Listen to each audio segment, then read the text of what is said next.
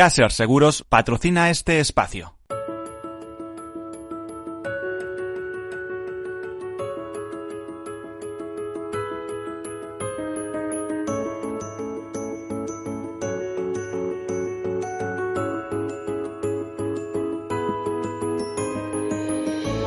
Tercer sector, un espacio para la economía social. Un programa dirigido por Miguel Benito.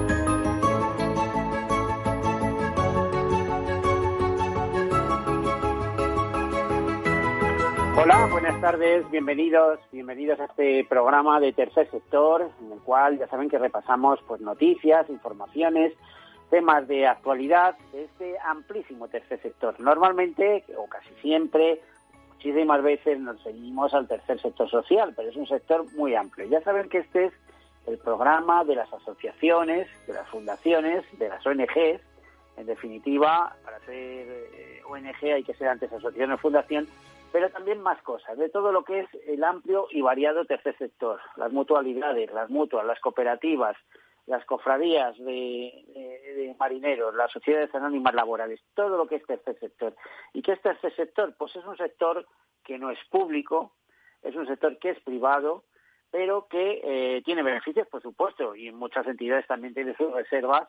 Lo que pasa que eh, esos beneficios se reinvierten en la actividad fundacional eh, para la que fueron creados, que, que fueron creados además con criterios de sostenibilidad y muchas veces enfocados a temas como la acción social, como la cooperación internacional, como la defensa del medio ambiente, como la propia preservación de los puestos de trabajo o eh, la realización y ejecución de determinadas tareas que si no fuera porque se realizan dentro del marco de entidades del tercer sector difícilmente se podrían realizar porque no podrían competir, eh, competir en, un mercado eh, absolutamente competitivo, o sea, en el, mercado libre, por así decirlo, sino bajo el paraguas eh, de, tercer sector. Me estoy refiriendo, pues, por ejemplo, sé que poner un ejemplo, pues le dirían las mutualidades.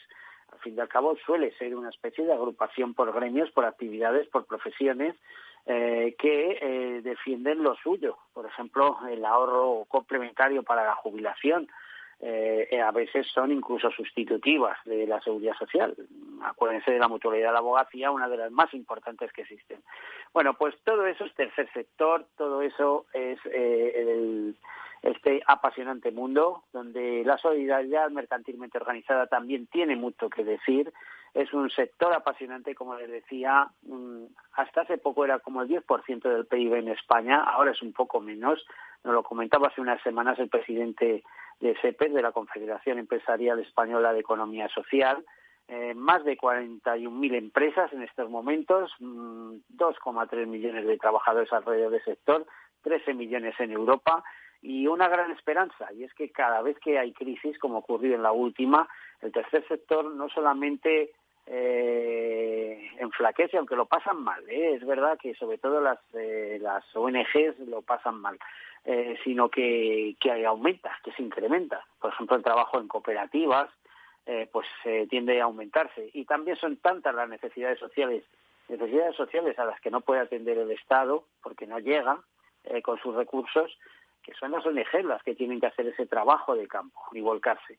Lo que sí es verdad, hace poco también leíamos una información de que las ONGs están pidiendo una, uh, un compromiso con la financiación pública, es decir, que la financiación pública se comprometa a, hacer determinadas aportaciones para que esas ONGs, especialmente las eh, reconocidas, pues puedan seguir haciendo su labor. Y no es fácil que desde una pequeña ONG se convierta en una grande, pero mm, llega, se llega a producir. A veces muchas de estas ONGs han partido de una sola idea y, se han convertido en una gran eh, ONG. Estoy pensando en Manos Unidas o en plan internacional, ¿eh? a raíz de la experiencia de un periodista británico en la Guerra Civil Española, ¿no?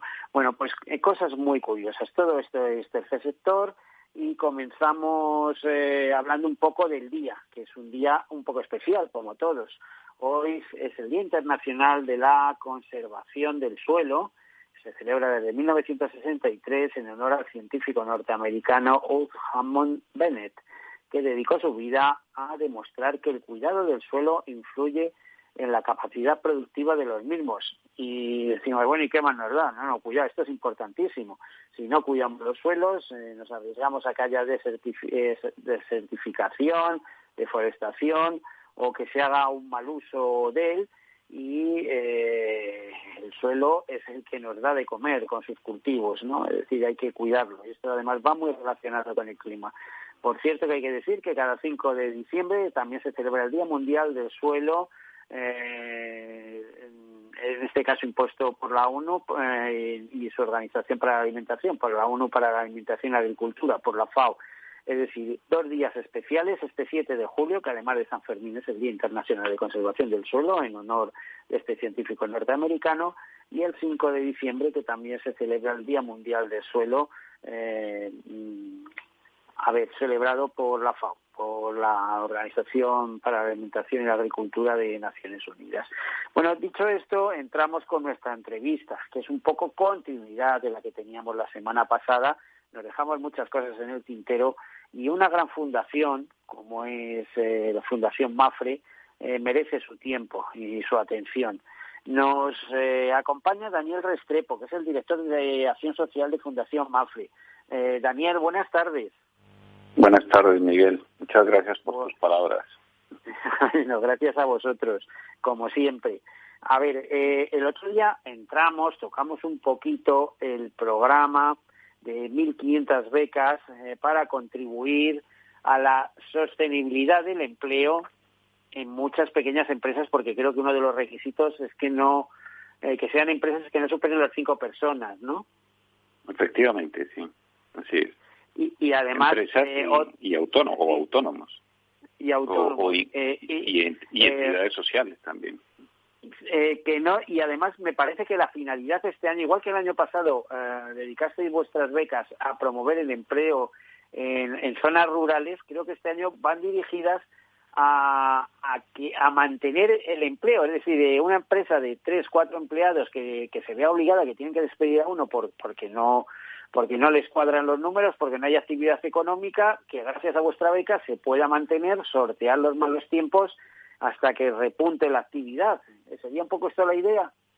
Efectivamente, creo que has dado en el clavo. Es decir, es una convocatoria extraordinaria y vemos con, con mucha preocupación la situación económica y la situación del empleo en España y la idea es inyectar recursos en estos momentos en que hay muchos eh, pequeños empresarios pues que están haciendo un esfuerzo enorme, que apuestan por la continuidad y que de alguna forma pues ayudarles a que se restablezca un poco la actividad económica y puedan reactivar sus negocios, ¿no? Y esta convocatoria se diferencia de las anteriores precisamente en eso. Esta convocatoria no solamente va para crear empleo, que yo creo que, que se creará empleo, pero, pero, pero en mucho menor medida que en anteriores situaciones, sino a mantenerlo, ¿no? A mantener y no destruir ese empleo que, que todavía existe y esa actividad económica pues que, que, se va reactivando, ¿no? eh, te iba a decir, em, bueno, esta es una de las acciones, si eres tan amable, nos la vas explicando un poquito.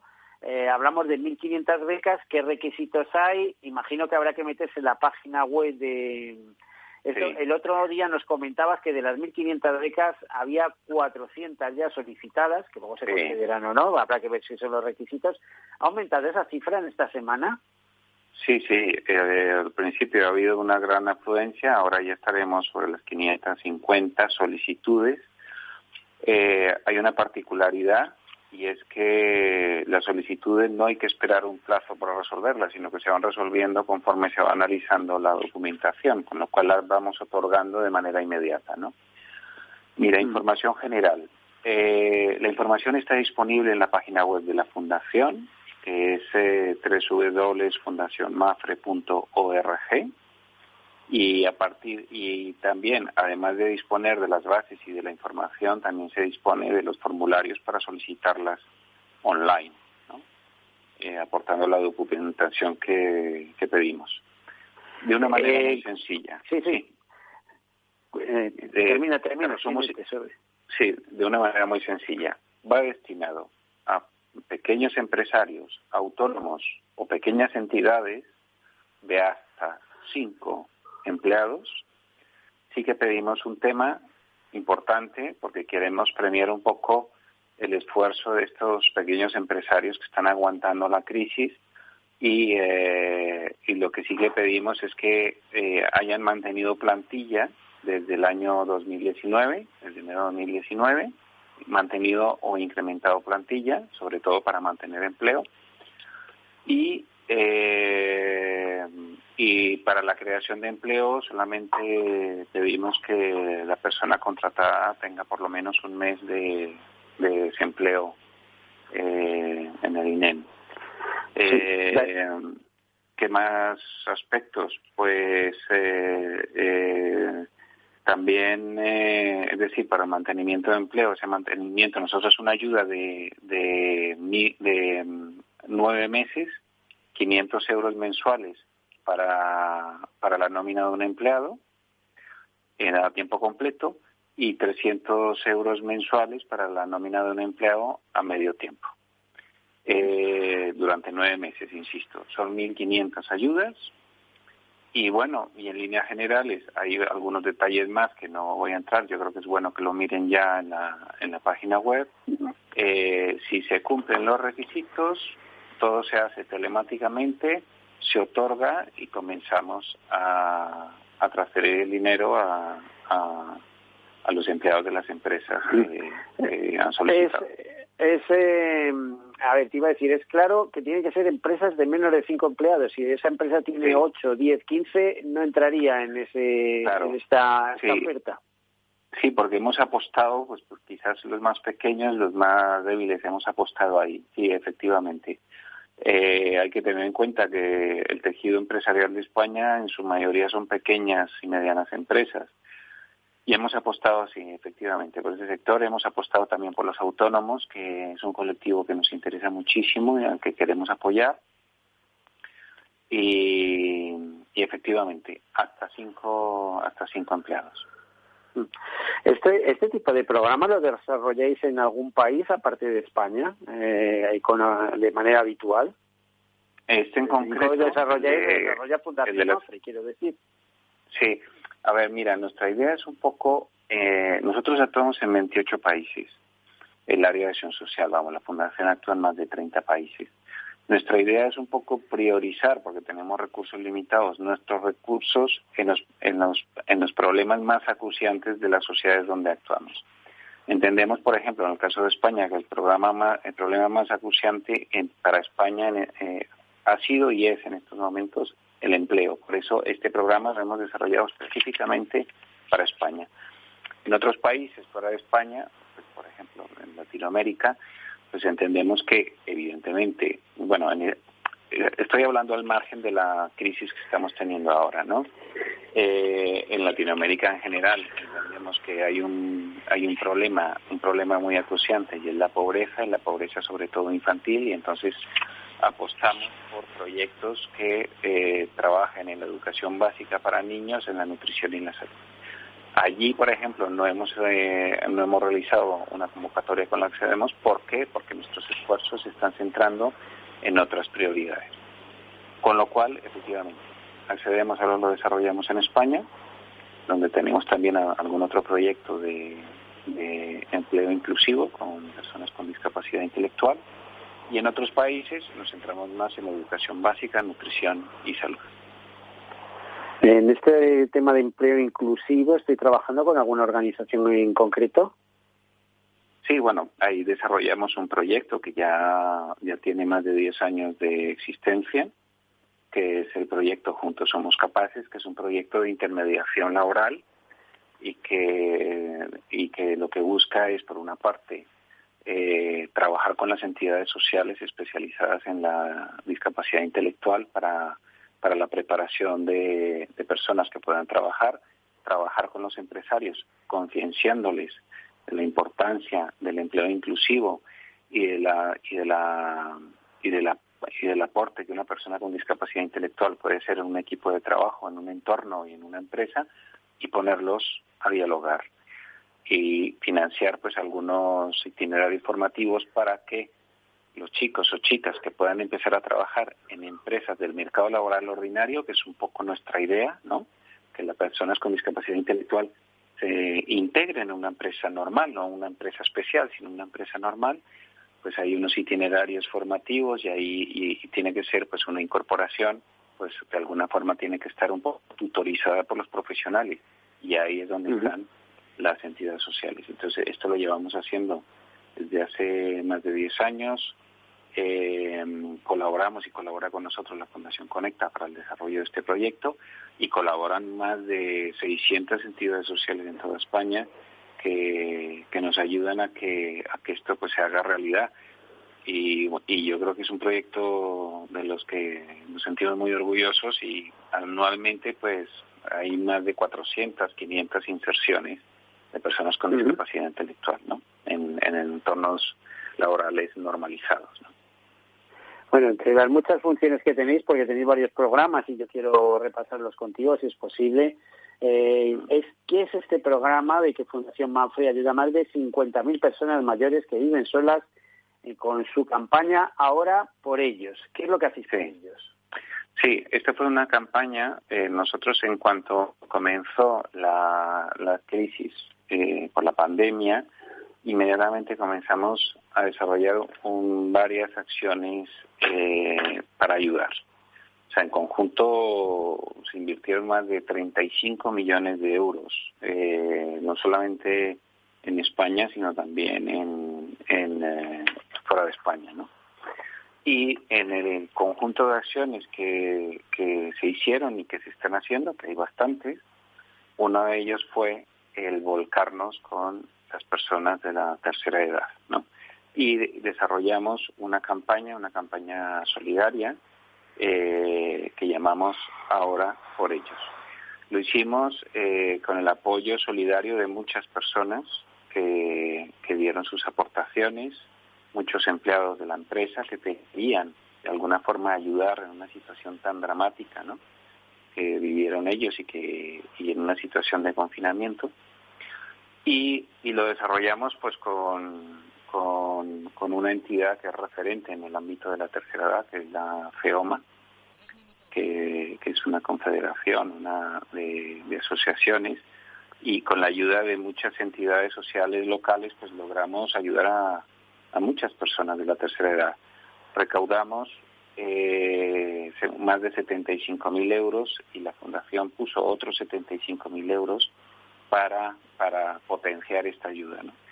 Y a través de esta acción, que fue una acción muy rápida, se puso en marcha pues, en, el mismo mes de marzo y, que finalizamos pues en junio, eh, pues hemos repartido alimentos, hemos repartido medicinas, hemos atendido a personas mayores que se encontraban aislados en sus casas, les hemos apoyado. Eso lo habéis hecho directamente con vuestros voluntarios, imagino, ¿no? Sí, a esto sumamos pues esta acción que de alguna manera vertebramos a través de FEOMA y con muchas entidades sociales, con grandes profesionales que conocen bien la problemática de la tercera edad, del aislamiento, etcétera, pues hicimos otra otra acción envolvente, digamos así, con nuestro nuestro programa de voluntariado. Ten en cuenta que cuando estamos en marzo, el programa de voluntariado con más de 11.000 voluntarios en todo el mundo se paraliza porque entramos en confinamiento, ¿no? Y se, paralizan las acciones presenciales pues, por razón de seguridad de los propios voluntarios, ¿no? Inmediatamente pues tuvimos que reinventarnos y desarrollar otras acciones telemáticas o de voluntariado telemático. O sea, nos vino muy bien para desarrollar esta línea, que yo creo que es una línea que, que hemos empezado para quedarse, y eh, una de las líneas que empezamos, con, otros voluntariados también lo han hecho, pues es una, un voluntariado de apoyo emocional, de, de, voluntarios. Sí, vía telefónica, imagino, ¿no? En muchos sí, efectivamente, que lo hicimos en colaboración con el grupo Senda, que es un gran grupo también. ¿Sabes lo que vamos a hacer, ¿eh? Daniel? Nos tenemos que ir a publicidad y a otro tipo de mensajes. Eh, vamos a hacer una breve pausa y después, a partir de las eh, de la una y media, continuamos contigo, que todavía nos quedan temas, ¿eh? así que un momentito, hasta ahora. bueno, hasta ahora enseguida volvemos.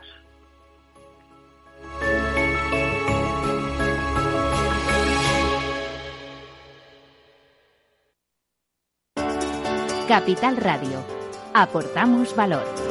¿Cuál es el importe máximo de los préstamos por cliente que puede avalar la línea ICO COVID-19? Para préstamos o renovaciones de hasta máximo de un millón y medio de euros en una o varias operaciones de préstamo autónomos y empresas, se aplicarán las disposiciones específicas del Reglamento de la Unión Europea número 1407-2013 de la Comisión de 18 de diciembre de 2013 relativo a la aplicación de los artículos 107 y 108 del Tratado de Funcionamiento de la Unión Europea a las ayudas de mínimes cuando sea aplicable.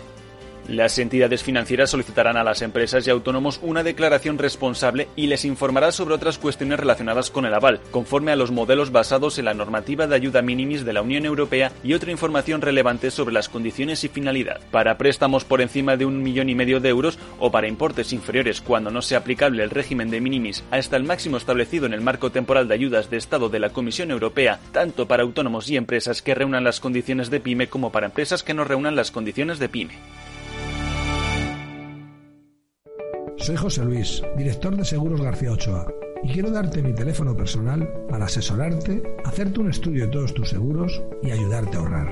Toma nota, 679 48 20 40.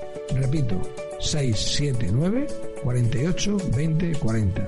Mi compromiso, estar más cerca de ti. José Luis García Ochoa, Premio Empresario del Año Fedeto 2019. Seguros García Ochoa, comprometidos con las personas. ¿Está tu bufete bien posicionado en Google? El 77% de usuarios buscan los servicios que necesitan Internet. Si no te encuentran a ti, encontrarán a tu competencia. En comunicación jurídica llevamos 20 años ayudando a dar visibilidad a empresas del sector legal. Web corporativa, estrategias publicitarias, marketing en redes sociales. Infórmate en comunicacionjurídica.com o en el mail info arroba comunicacionjurídica.com. Comunicación Jurídica. Hacemos visible tu despacho. Hola. Pues mira, ha habido momentos en los que me he sentido un cliente de segunda. Muchas veces, las entidades de ahorro tradicionales se han guardado bajo la manga los mejores productos financieros para los grandes patrimonios. Y esto, si te digo la verdad, no me parece normal. Por eso, Finambest es revolucionario. Los mejores fondos de inversión a mi alcance y al de todos. Porque te da más rentabilidad por tus ahorros gracias a sus bajas comisiones. Porque no tiene letra pequeña porque no se guardan ases en la manga. Lo normal. Entra en finambest.com y descubre que lo normal es extraordinario. Lo normal es Finambest. Capital Radio Madrid 105.7 Disfruta de la mejor cocina gallega en Montes de Galicia. Todo un clásico moderno en el barrio de Salamanca. Disfruta de la variada dieta atlántica, de las mejores carnes y pescados tratados con respeto y transparencia y regados con una de las mejores bodegas de la zona. En grupo, en familia o en pareja, Montes de Galicia te ofrece el espacio perfecto en cada ocasión. Si todavía no te ha llegado la idea o crees que esta necesita evolucionar, no te pierdas After Work, un programa en el que encontrarás historias inspiradoras, análisis de la realidad y una mirada prospectiva al futuro. De lunes a jueves a las seis y media de la tarde en Capital Radio con Eduardo Castillo. En el restaurante Gaztelubides somos rigurosos con la selección del producto para crear recetas imaginativas que acompañamos de una bodega generosa y brillante y de nuestra magnífica terraza durante todo el año. Restaurante Gaztelubide, carretera de La Coruña, kilómetro 12200, La Florida. Teléfono 91 372 8544. Una recomendación del programa gastronómico Mesa y Descanso.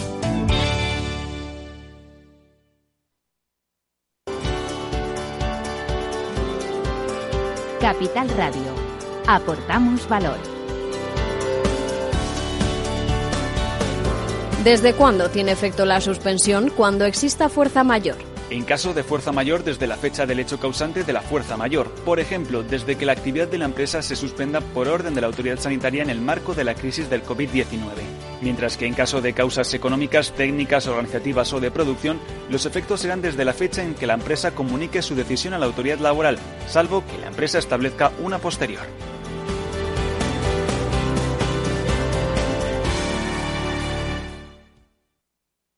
Capital Radio.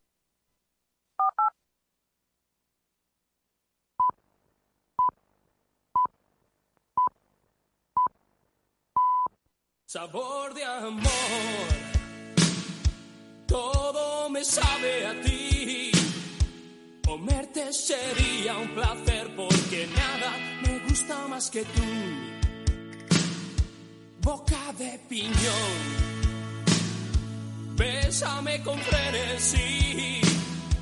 Besarte es como comer palomitas de maíz.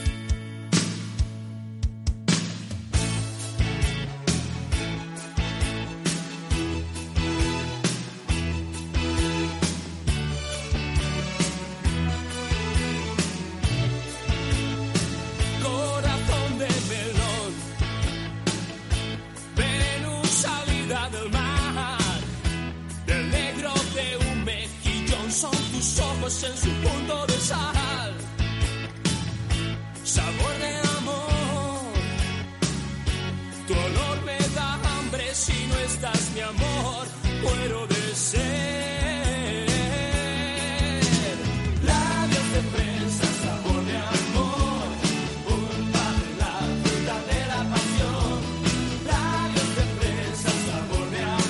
Está recordando cantidad de alimentos. Estábamos hablando hace un momento y seguimos con él en directo con Daniel Restrepo, director de Acción Social de Fundación Mafre.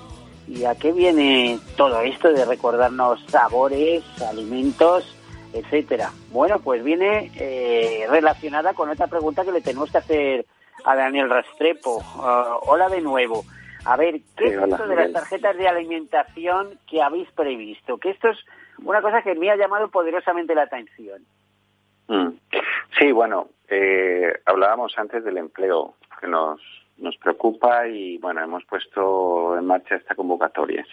Pero nos preocupa también la, la nueva pobreza que ha generado toda esta crisis, ¿no? Nos preocupan las familias que se han quedado de la noche a la mañana sin ingresos, ¿no? Regulares sobre todo las familias con menores a su cargo y, este aumento de, esta pobreza que se ha visto en los medios de comunicación, ¿no? De personas y familias que necesitan de ayuda, ¿no?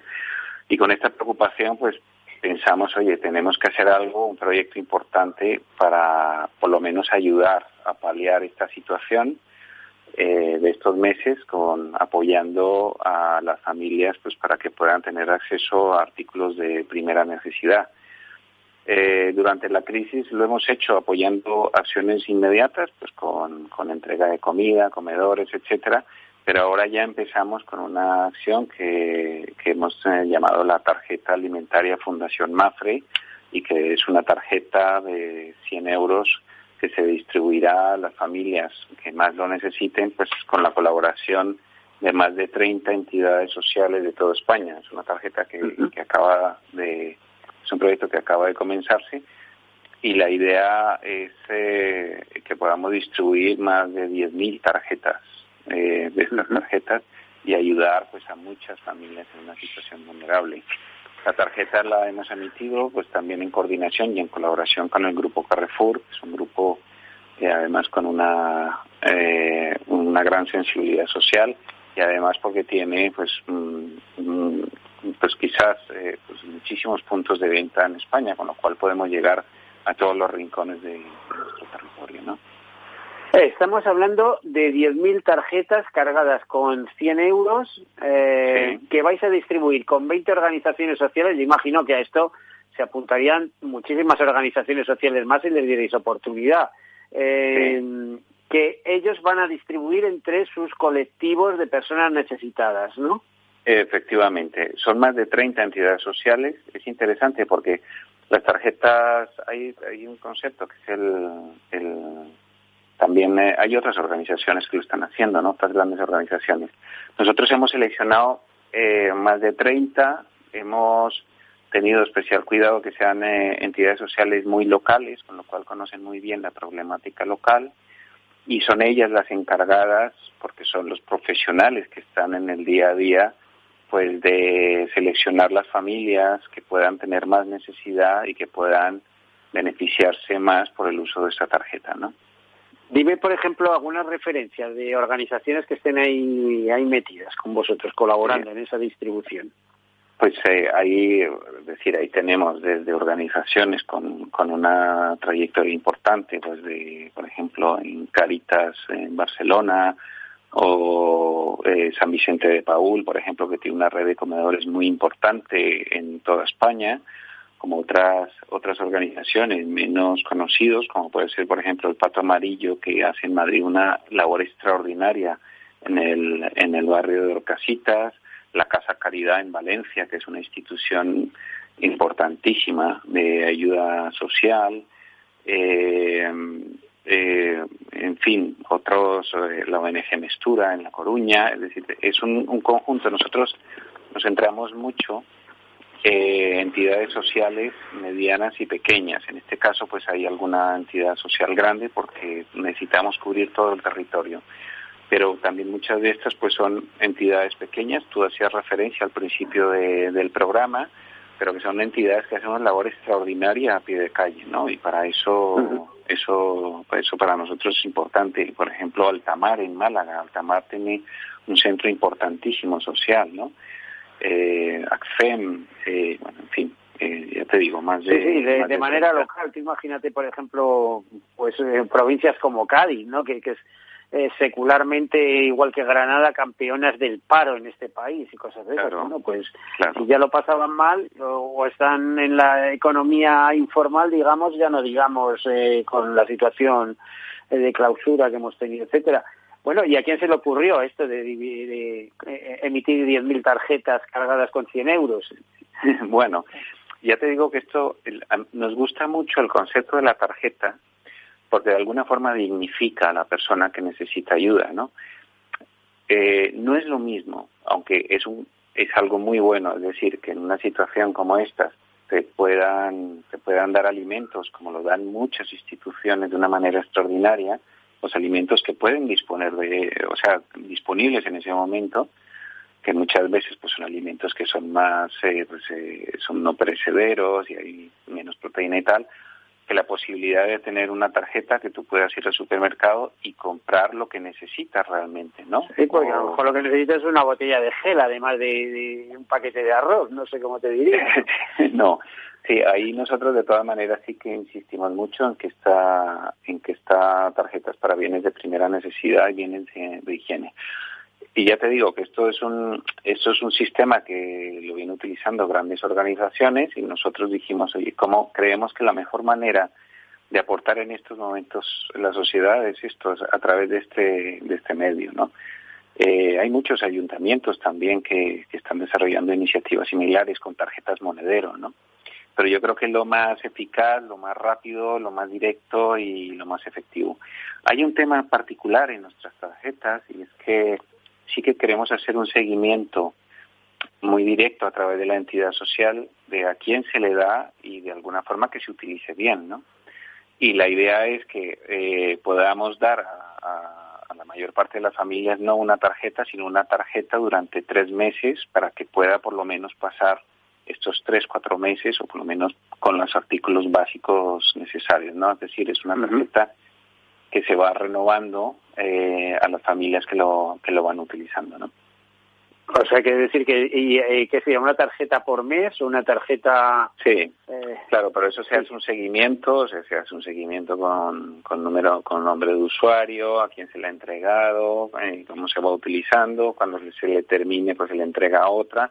Es decir, es una cosa, no es entregar tarjetas eh, eh, a, cua- a cualquiera, es decir, nosotros tenemos. no que imagino, pero vamos, eh, Claro. os va a llevar una logística impresionante hacer el seguimiento a las tarjetas, ¿no? Y, Efectivamente, por ejemplo, eh, eh, es una logística que la hacemos gracias a, a la colaboración de las pequeñas entidades sociales o de nuestras entidades sociales, que son entidades con unos profesionales como la Copa de un Pino. Nosotros este programa de la idea de la tarjeta lo desarrollamos a través de un programa que se llama el programa C Solidario. Y es un programa eh, en el que hemos apostado por las pequeñas entidades sociales, porque entendemos que muchas de ellas, pues la muchas personas no les prestan mucha atención, pero hay entidades sociales que surgen de una necesidad, que surgen de un grupo de personas que se unen para paliar esa, esa necesidad y luego hacen una labor extraordinaria. Y ya el programa C Solidario, que tiene muchas acciones de diverso tipo, ya tiene varios años, a través de este programa hemos creado una especie de, de, de grupo con, de colaboración con más de mil entidades sociales en toda España, con los que ya pues, tenemos un flujo de información, un flujo de, de trabajo que hace que todo funcione muy bien, ¿no? Que funcione como un reloj, ¿no? Y justamente una de las primeras cosas que hicimos al comienzo de, de la situación, de la pandemia, fue preguntarle a estas entidades no sociales, oye, ¿qué necesitáis, no? ¿Qué necesitáis? Y oye, con los que nos respondían en ese momento, pues por ejemplo, muchas de ellas necesitaban material sanitario, necesitaban también, muchas de ellas tuvieron que cerrar los comedores sociales, pero, pero la necesidad subsistía. Y, y la primera acción que hicimos en ese momento, pues dar, oye, vamos a dar una ayuda de 2.000 euros, que no es mucho, pero que puede solucionar muchos problemas a una pequeña entidad social, y pero la vamos a dar de inmediato. Y pues dimos pues más de 110 ayudas inmediatas que pues ayudaron a que compraran más mascarillas, que compraran lo que necesitaban en ese momento de situación de confinamiento, ¿no? Con lo cual, eh, bueno, mm, es un proyecto este que a mí me gusta mucho, pues precisamente porque contamos con la ayuda de estas entidades sociales que realmente pues son nuestro brazo armado y en donde están los profesionales que saben mucho de esta situación y, y, que nos garantizan que la ayuda llega a quien verdaderamente lo necesita, ¿no? La verdad es que mm, es muy bonito. Estamos hablando con Fundación Mafre y eh, iba a decir, la, una de las fundaciones más grandes de España, por supuesto, es Fundación La Caixa, que destina casi 450 millones de euros. Pero en el caso de Fundación Mafre tenemos que recordar que es la cabecera de eh, un gran grupo asegurador eh, como tal fundación y que por lo tanto eh, tiene una relevancia increíble y una apuesta social muy importante que yo quiero, creo, que, que viene no solamente del momento constitucional de la propia Fundación Mafre, sino de Mafre como, como entidad solidaria, como mutua de seguros. No sé, no sé lo que opinas, eh, Daniel, al respecto. Sí, sí, eh, hay un tema ahí filosófico muy importante, ¿no? Tú antes hablabas de las mutualidades, las mutualidades se generan en torno a la solidaridad y Mafre eh, surgió como una mutualidad. Y el concepto de la solidaridad está en el ADN de Mafre, en los orígenes de Mafre. Y no solamente en los orígenes de Mafre, sino está en el ADN de todos y cada uno de los empleados de Mafre. Y eso es algo que realmente nos llena de orgullo a nosotros y a mí mismo como empleado de Mafre. O sea, la apuesta que, que hizo Mafre, en general la fundación y Mafre también a través de su presidente con el tema del COVID, o sea, fue inmediata, fue incuestionable, nadie dudó un momento, ¿no?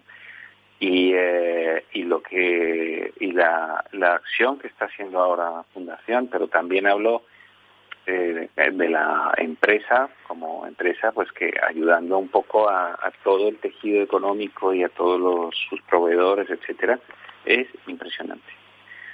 Y bueno, y dentro de estas iniciativas, a ver, que es que no acabamos, se nos van los minutos, ya sabes que la radio está hecha de tiempo.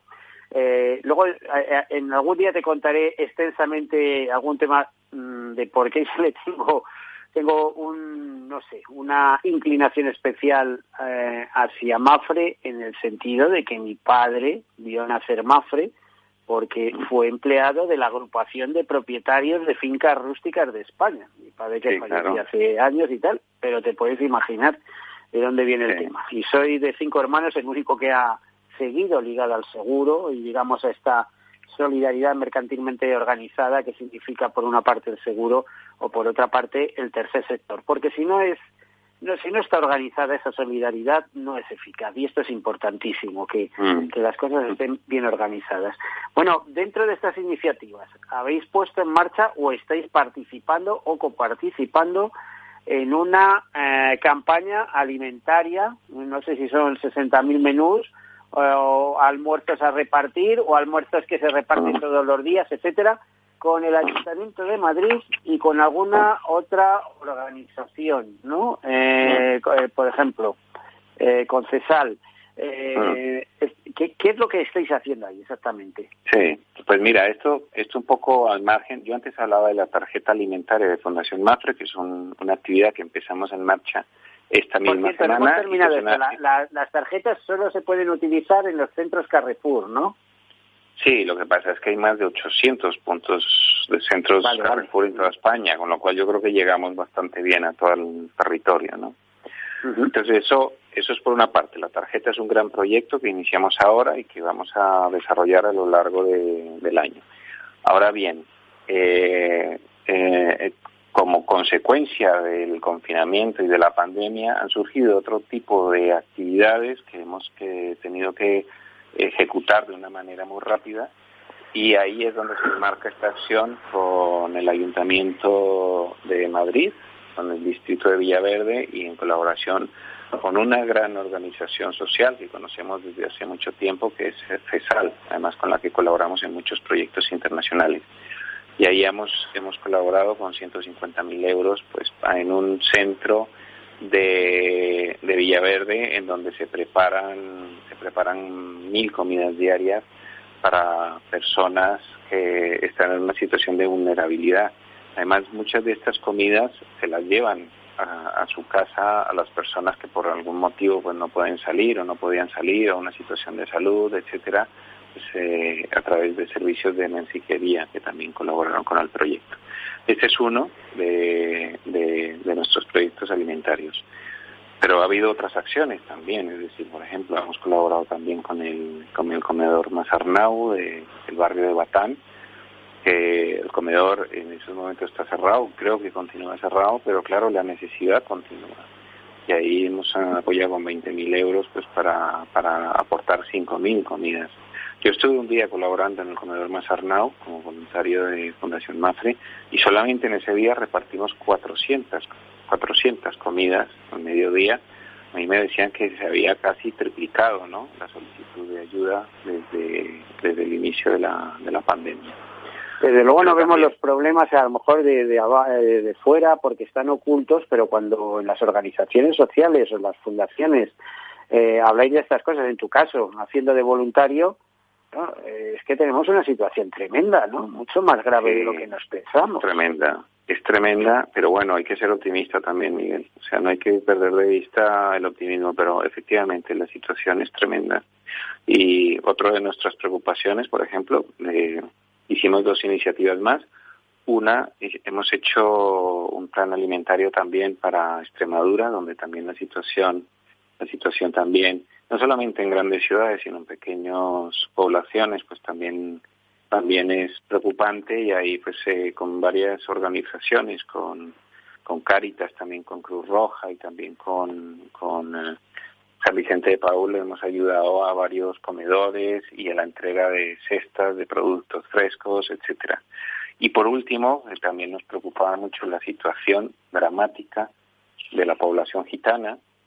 Eh, Fundación Secretariado Gitana, con lo que colaboramos, es una gran organización, eh, nos, nos transmitió una, una encuesta que se hizo entre la población gitana y era una, una encuesta preocupante ¿no? sobre la situación y ahí pues aportamos también un dinero para, para, para, para ayuda alimentaria a muchos colectivos gitanos en, en toda España. Con lo cual han sido muchas acciones rápidas, eh, eh, paliando urgencias o necesidades más urgentes y ahora ya pues terminamos con esta acción, digámoslo así, más, más transversal que es la tarjeta alimentaria Fundación Mafre. Bueno, la verdad es que da gusto ver y, y habéis pensado en algún momento en organizar vosotros mismos con vuestros voluntarios eh, algún tipo de comedor o alguna cosa de estas, porque es que est- estamos viendo que zonificas y, bueno, es que hay una necesidad eh, desbordante, ¿no? Sí, a ver, eh, lo hemos pensado varias veces.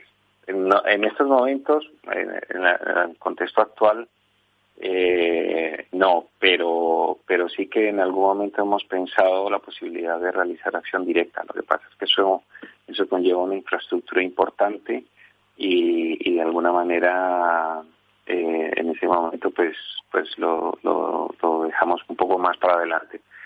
Nosotros sí que tenemos, por ejemplo, un, un centro de acción directa, sí que lo tenemos, pero en México, en España no, que es un centro comunitario en donde damos de comer a más de 300 niños todos los días, ¿no? En colaboración Bueno, si no con es que nos estamos quejando aquí y no sabemos lo que hay por ahí, que es que ya eso es de... de Sí, la- nos Sí, no- preocupa mucho la situación actual de Latinoamérica con la, con la pandemia.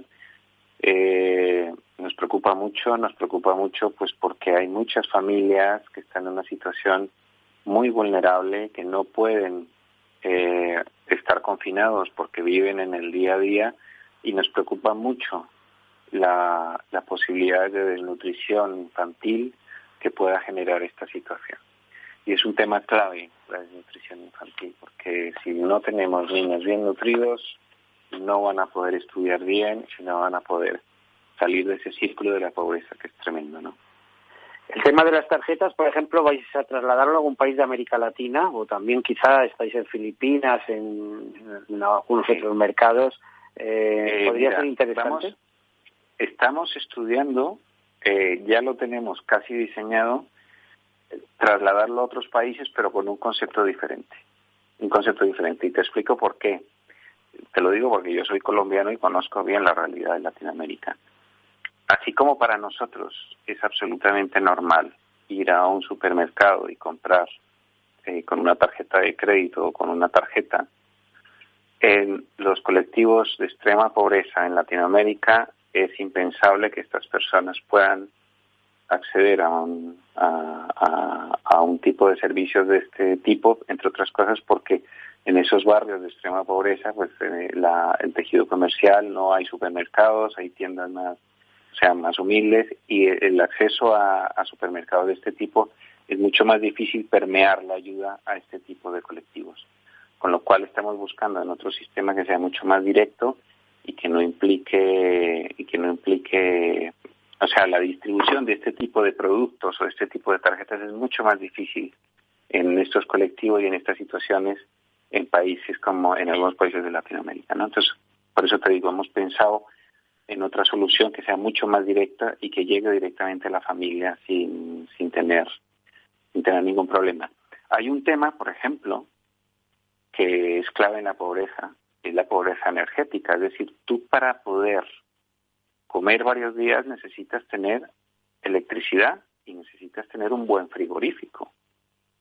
Y si tú vives en una favela o en una o en una o en un barrio de, muy marginal de una gran ciudad, a lo mejor puedas tener electricidad, pero no creo que puedas tener a lo mejor una gran nevera, etcétera. Es decir, la conservación de los alimentos, todo eso es un, es un problema, ¿no? Con lo cual tenemos que pensar en todos estos elementos para llegar de una forma eficaz a quien, a quien realmente lo, lo pueda necesitar.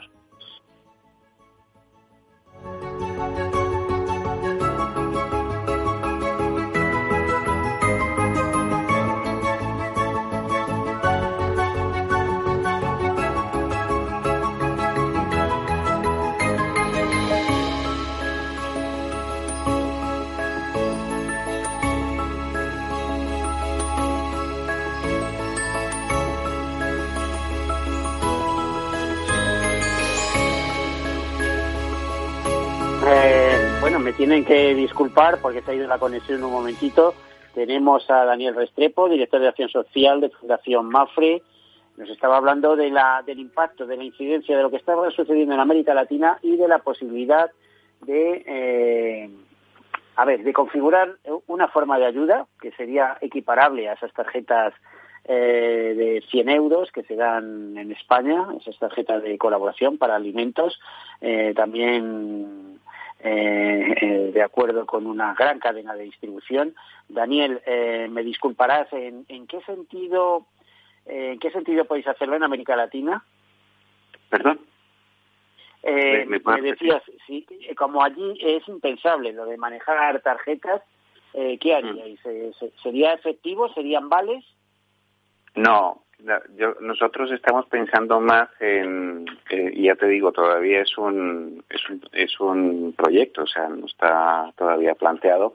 Estamos pensado, estamos pensando más en la nutrición infantil, es decir, estamos yendo más a cómo paliar el problema de la, de la posible desnutrición infantil. Es decir, que si a ti te dan unas patatas, y te dan unas cebollas, y te dan a lo mejor eh, eh, un, un poco de carne, etcétera, cómo lograr que a lo mejor estos niños, que a lo mejor eh, puedan recibir alimentos de, de otras organizaciones o incluso de los gobiernos, puedan tener una alimentación equilibrada. Ahí es donde queremos incidir. Y eso que iría eh, precedentemente a los colegios, organizaciones sociales, cosas de estas, eh, que por lo menos Sí, recibieran una al día. nosotros tendríamos que actuar, ten en cuenta que muchos colegios están cerrados ahora. En Latinoamérica el confinamiento tiene situaciones distintas. Yo, yo sé en el caso de Colombia, porque como te digo, soy colombiano, que hay confinamiento por lo menos hasta el 15 de julio. El pico de la pandemia debe estar llegando ahora, dicen que a finales de julio con lo cual la situación es distinta. Eh, nosotros no, no, no podemos esperar a los colegios. Eh, eh, es verdad que la vía de los colegios es muy buena vía a través de los comedores escolares, pero tenemos que hacerlo a tra- en colaboración, como lo hemos hecho con la tarjeta alimentaria, en colaboración con las entidades sociales locales. Yo creo que es la, la mejor manera de hacerlo y de hacer proyectos que tengan una supervisión muy directa y, y un seguimiento muy directo. ¿no?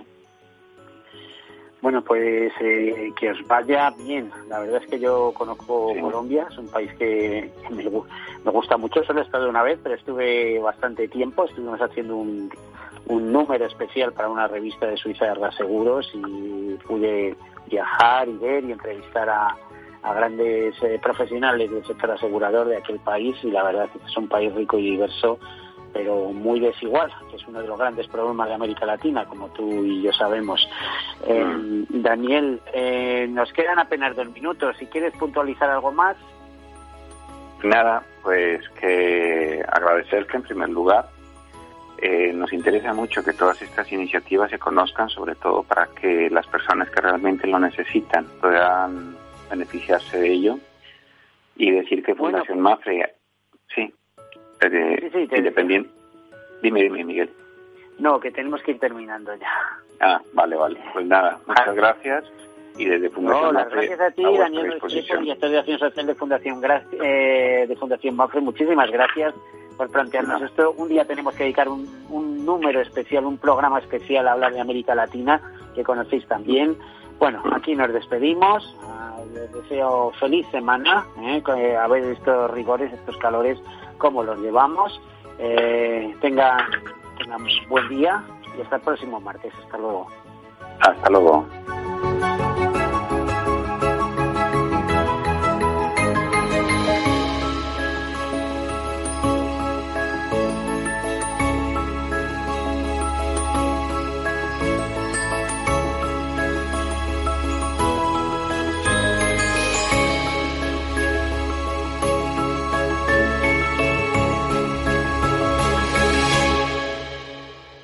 Caser Seguros ha patrocinado este espacio. Tu radio en Madrid 105.7, Capital Radio. Memorízalo en tu coche. Gráficas Naciones. Más de 50 años de experiencia en el sector de las artes gráficas. Apostamos por la última tecnología tanto en impresión offset como en digital y gran formato. Realizamos todo tipo de impresión. Tarjetas de visita, folletos, libros, vinilos, decoración y montaje de stands. Más información en el 91 629 2145 o en gráficasnaciones.es.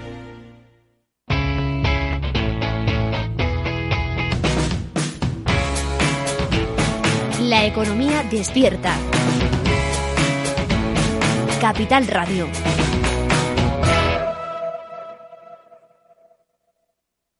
¿Harto de tertulias políticas y de quienes lo saben todo? Sube un peldaño intelectual en tu vida y sintoniza la gran tertulia de la economía, un debate pragmático y sin afinidades que revela las grandes transformaciones de nuestros días, con figuras de gran talla económica como Pedro Esbarz, Ramón Tamames, Francisco Navarro, César Arranz, Hermenegildo Altozano, Isabel Aguilera, Manuel Moreu, Juan José Rubio y Fernando Zunzunegui, entre otros. La gran tertulia de la economía, cada mañana a las 8 y 20 en Capital, La Bolsa y la Vida, con Luis Vicente Muñoz.